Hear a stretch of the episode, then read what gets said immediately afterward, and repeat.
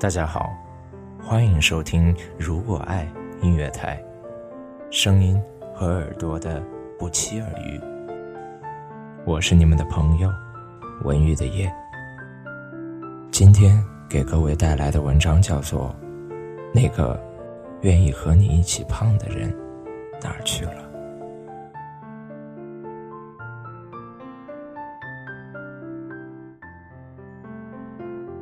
印度飞饼是两个人，两个曾经是情侣的人。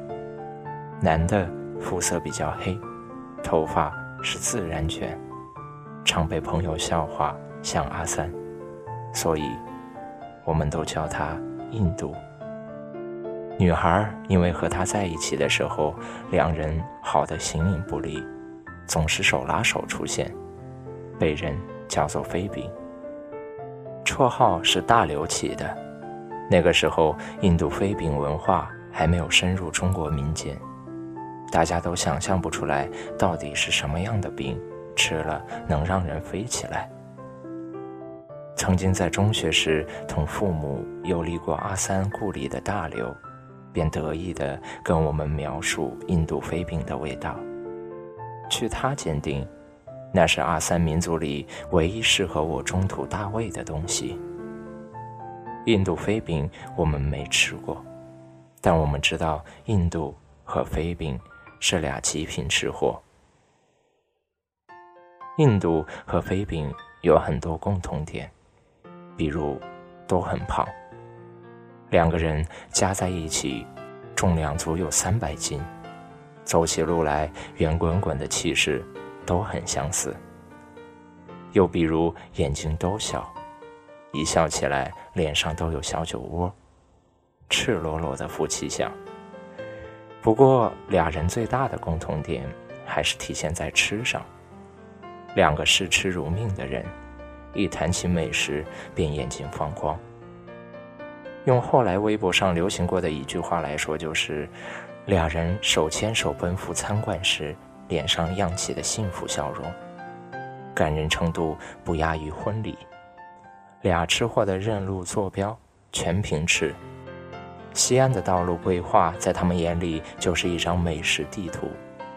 从南湖的牛排，到翠华路的肉夹馍，到南门的香腊肉，再到北大街某大楼里的意大利私房餐厅，只要西安市有好厨子的角落。就没有他们不知道的路。朋友们每每笑他们胖，俩吃货不约而同的把肚子一挺，回道：“我们不是胖，只不过肉体生来比较有良心。你每天吃那么多还不长肉，对得起那些为你死去的猪鸭鱼羊吗？”大家在一起聊天，说起男女朋友间那点感人的事。印度满脸幸福地说：“飞饼每个周末都给我做饭吃啊！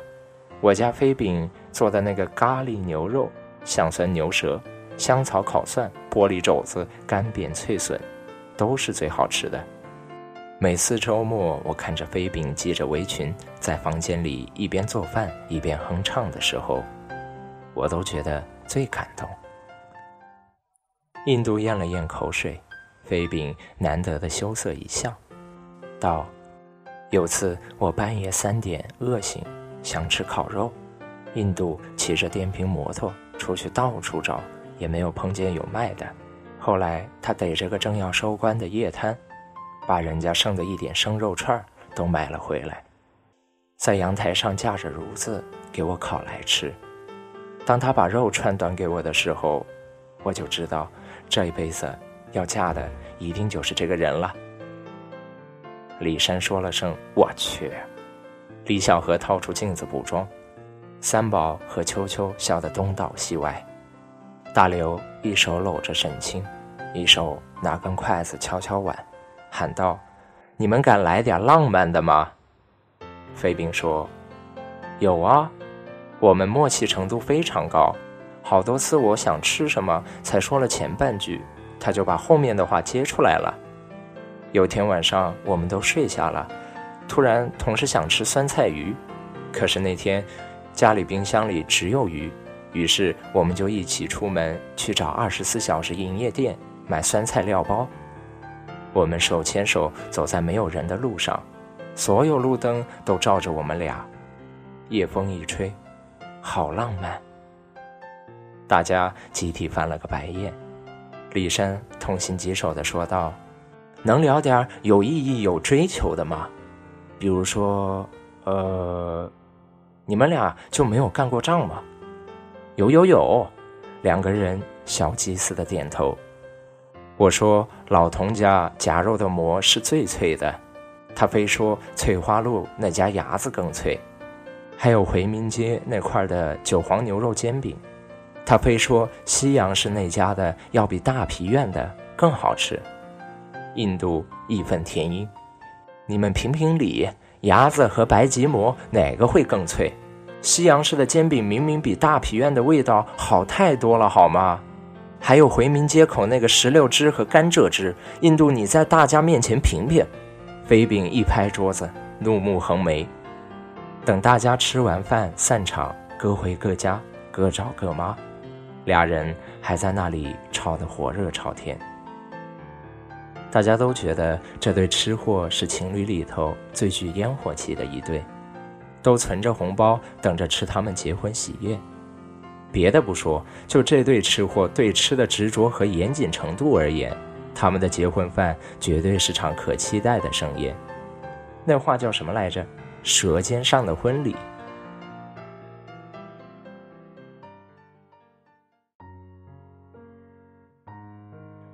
但是事实常常告诉我们，现实总是有悖想象，临时凑对的往往一不小心就白头了。那些交警的鸳鸯，后来多半都失散了。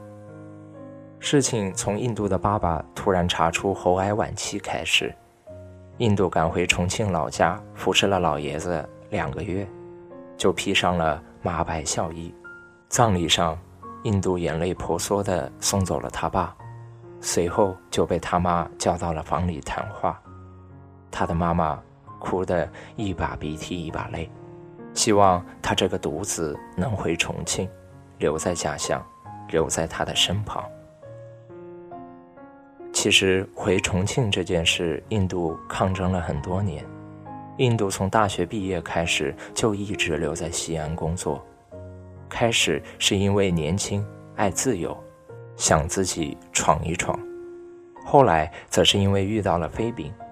飞饼是地道的陕西娃，父母家就在离西安市不远的咸阳，也是家里的独生女，早就答应过了父母不远行的。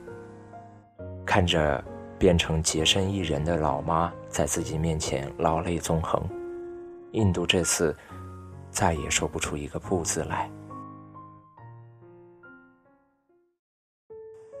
印度和飞饼就这样分了手。刚开始，飞饼还很愤怒，他化愤怒为食欲，一天到晚拉着女朋友们胡吃海喝，火锅、私房菜、辣椒汤、肉夹馍、川香小炒。酒肉心中过，愤怒入肚肠。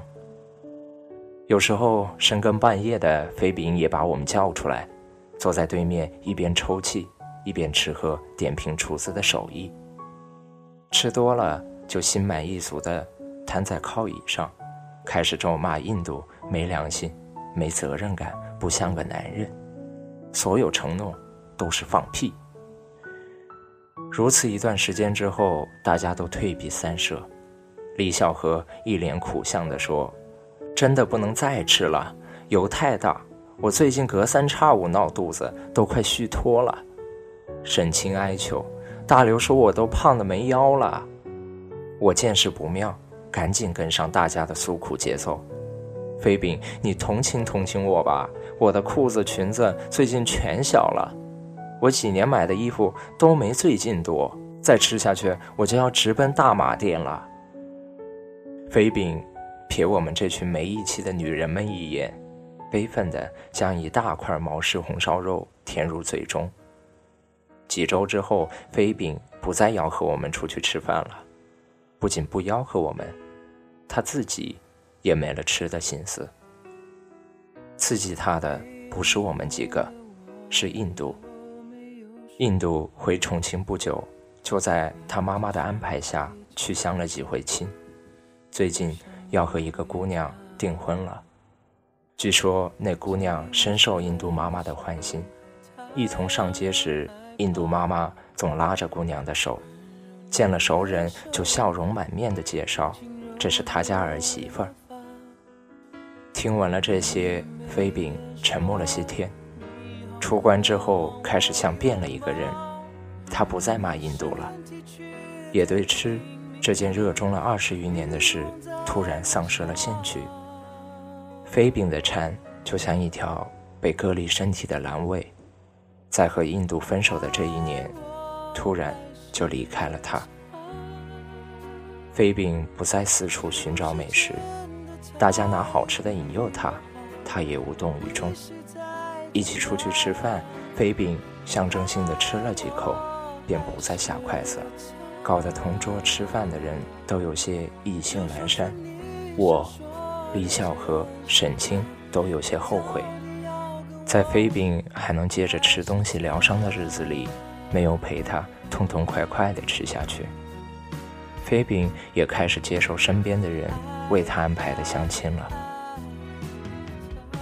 相亲对象里，常常会有人用半开玩笑、半认真的语气跟他说：“挺胖的。”飞饼笑眯眯地回答：“是啊。”等到离开以后，飞饼就将那些嫌弃他胖的人拉入了黑名单，再也不联系了。和印度在一起的时候，飞饼觉得只要自己不嫌弃自己胖，也可以是一件很愉悦的事情。在印度离开之后，飞饼发现自己不能做一个快乐的胖子了。这个世界对一个女胖子充满了恶意。其实，飞饼不用悲伤。在丧失了食欲之后，飞饼一直都在变瘦。因为基数太大，半年之后，他才告别了胖子界，瘦成了人群中一个身形不会引人注目的姑娘。再过半年，飞饼就成了我们所有朋友里最瘦的姑娘了。瘦下来的胖子果然是励志的。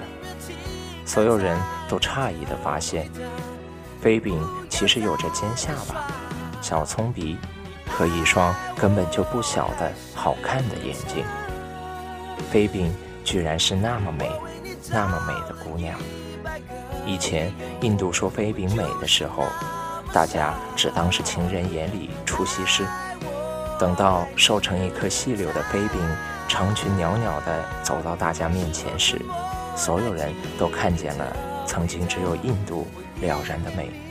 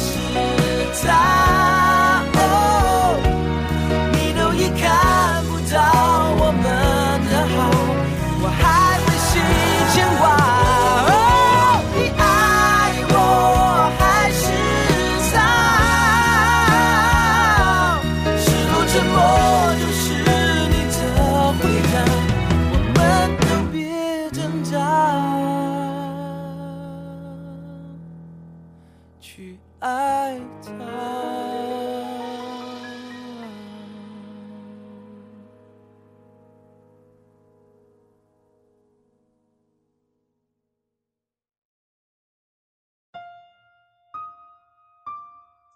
美女的相亲就变得很轻松了，不用相亲，路上遇搭讪的就很多。飞饼慢慢也有了大美女都有的矜持，不说话，多半时间也是沉默，偶尔微笑。有几次，飞饼把自己曾经的照片取出来，给那些对他穷追不舍的男人看。他问：“这是我妹妹，你喜欢吗？”三宝和秋秋的婚礼的时候，飞饼多喝了几杯。李小河开车送他回家，飞饼把身体软软的瘫在后座上。李小河一边开车，一边问他。你到底想找个什么样的男人？费斌醉眼迷离地伸出手指，在空气中勾画了一个轮廓，说：“一个愿意和我一起胖的男人。”二零一一年，飞饼在翠华路开了家私人定制蛋糕店。同年年底，印度在重庆奉子成婚。李珊和大刘开车去参加了印度的婚礼，飞饼让他俩捎去了一个红包，红包里是张卡，里面有俩人在一起时的一点共同存款。红包封盖的内侧写了一句没头没脑的话：“牙子，就是比白吉馍好吃。”印度结婚那天，飞饼的蛋糕店橱窗里推出了一款特价婚礼蛋糕。四层高的浅蓝色蛋糕上镶满了绣球花瓣，很美。就是上面站着的奶油新郎和新娘，都圆滚滚的，不合常规的胖，看上去蠢萌蠢萌的。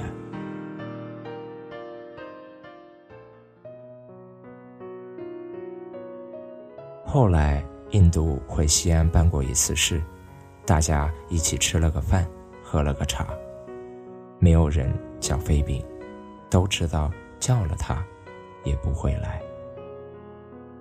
印度也瘦了很多，瘦的我们都有点不太认识。他已经不是那个一提吃就会流口水的馋胖子，似乎比我们更快一步的变成了稳妥老成的中年人。那间茶楼的老板大概被人逃单逃怕了，交代服务员要提前买单。印度抢着付账，打开的钱包里露出了妻子和儿子的照片。他儿子在那里甜甜的对着大家笑，小脸上聚集了爸妈的全部优点，长得很漂亮。没有人提起飞饼，印度还是去见了飞饼。离开西安前，印度。让李山开车带着他去了趟翠华路。他让李山把车停在飞饼的蛋糕店对面不远处。他坐在车里，一直盯着玻璃橱窗后面忙碌的飞饼的身影看。那天，飞饼穿了件薄荷绿的长裙子，纤细的身形摇曳在明镜橱窗的后面，很动人。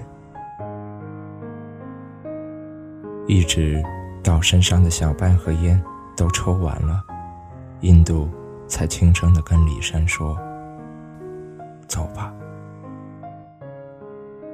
在车上，李山心里还在想：看见前女友在自己离开后突然变成一个大美女，印度肯定会后悔吧？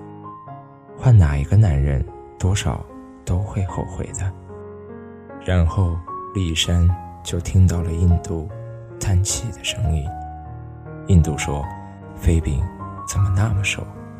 还是胖点好。”印度说那句话的时候，声音特别轻，像盖了很多床棉被的伤口，掩着、捂着，听起来还是那么的疼。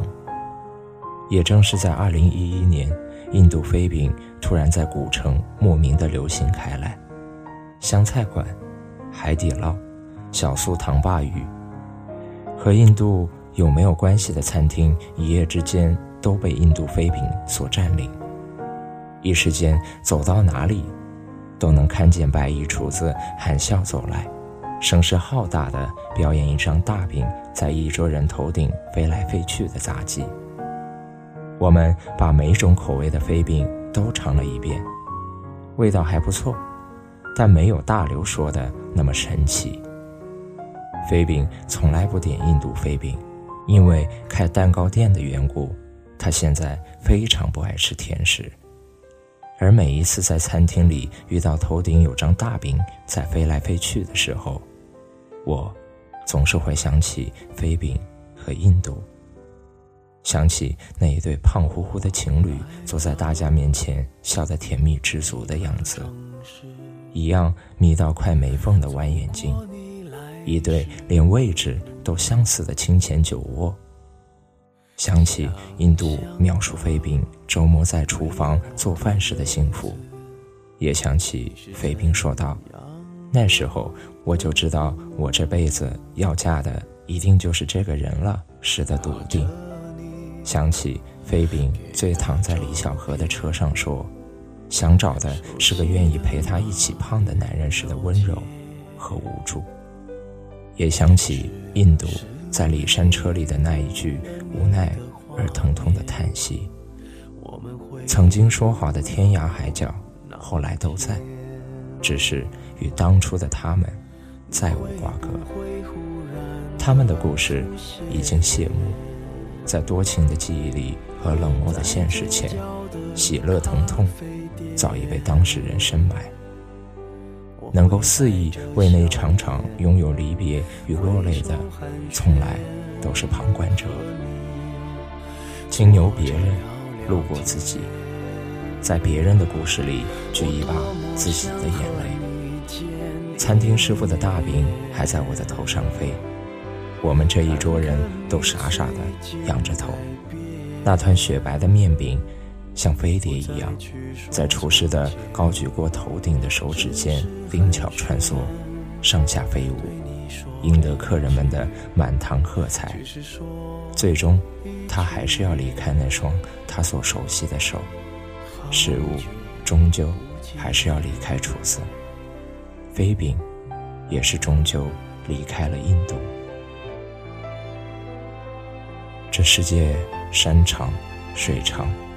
所有分别的人都还在，只是最初那个愿意和你一起胖的浪荡人生的人，他躲入人群，不见了。好了，我们今天的节目到这里也就结束了。感谢各位听众朋友们的用心聆听，我是雨夜，我们下期节目再会。你会不会忽然的出现在街角的咖啡店？我会带着笑脸挥手寒暄，和你坐着聊聊天。我多么想和你见一面，看看你最近改变，不再去说从前，只是寒暄，对你说一句，只是说一句好久不见。